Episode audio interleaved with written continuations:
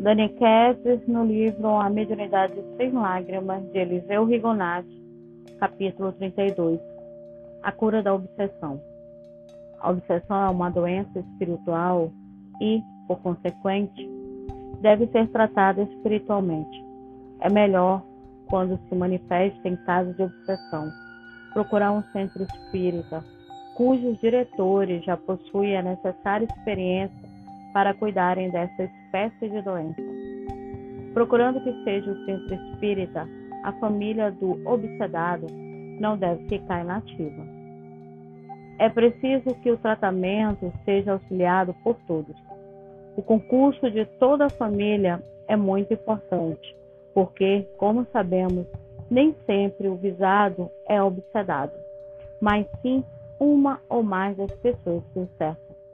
Muitas vezes, o obsedado é um simples instrumento com o qual o espírito obsessor fere aqueles dos quais guarda ressentimento. A prece presta um auxílio valioso. Todos, obsedados e seus familiares, orem humilde e sinceramente, implorando o socorro divino. Estude o Evangelho e passe a viver de acordo com seus ensinamentos. Armem-se de resignação e paciência e aguardem serenamente que a misericórdia do Senhor se manifeste, esperando a ambicionada cura. Não se esquecerão de orar também pelo espírito obsessor.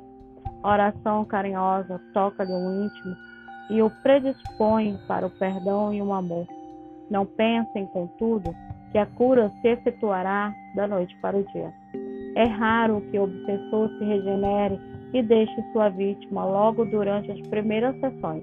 Geralmente passa algum tempo antes que ele se converta. Podemos tomar como lei o seguinte: enquanto obsedado e sua família não pautarem seu viver de conformidades com os ensinamentos do Evangelho, não poderão influir decisivamente sobre o espírito obsessor para afastá-lo e livrar-se de sua influência. Indicaremos os modos pelos quais se combatem as obsessões com êxito. Porém, é bom notar que a frequência assídua a um centro espírita é indispensável. Quando a obsessão é causada por deficiências morais, é imprescindível que o obsedado reforme radicalmente seu caráter. Se é dado aos vícios, é preciso abandoná-los. Se é mau e vingativo, é preciso tornar-se bondoso. Se é orgulhoso, é preciso tornar-se humilde e tratar todos fraternalmente. Em resumo, é preciso refrear as paixões até extingui-la e transformar as mais qualidades em boas. Os espíritos desencarnados que guardam alguma queixa contra nós podem vingar-se obsedando-nos. Para evitar que isto suceda, tenhamos o cuidado de não fazer inimigos se acontecer que haja algum atrito entre nós e outro, dentro do menor prazo possível, devemos desfazer a inimizade e transformá-la em estima. Nunca deixemos que o excessivo amor próprio abafe nossos bons sentimentos. Concluímos então que o único remédio para curar as obsessões causadas por inimigos desencarnados é o perdão mútuo. Nas sessões espíritas, encarnados e desencarnados, entram em explicações e se perdoam.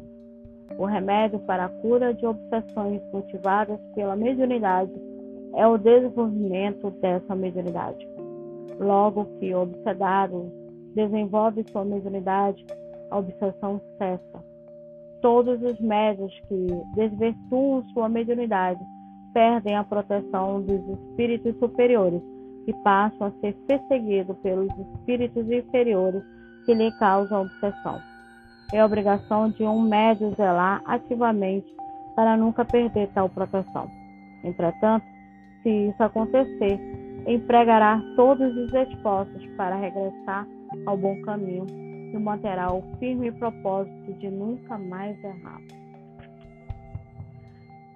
A cura da obsessão forma que ele explica, o autor, é uma coisa assim tão simples de se trabalhar, mas que nos traz certos sacrifícios tanto moral, pessoal, como familiar, porque é, o obsedado ele tem que se melhorar moralmente e ele se melhorando, a família em si, o ciclo a qual ele está ali cercado, também precisa se melhorar. Então, não é um caminho único, não é um passo único.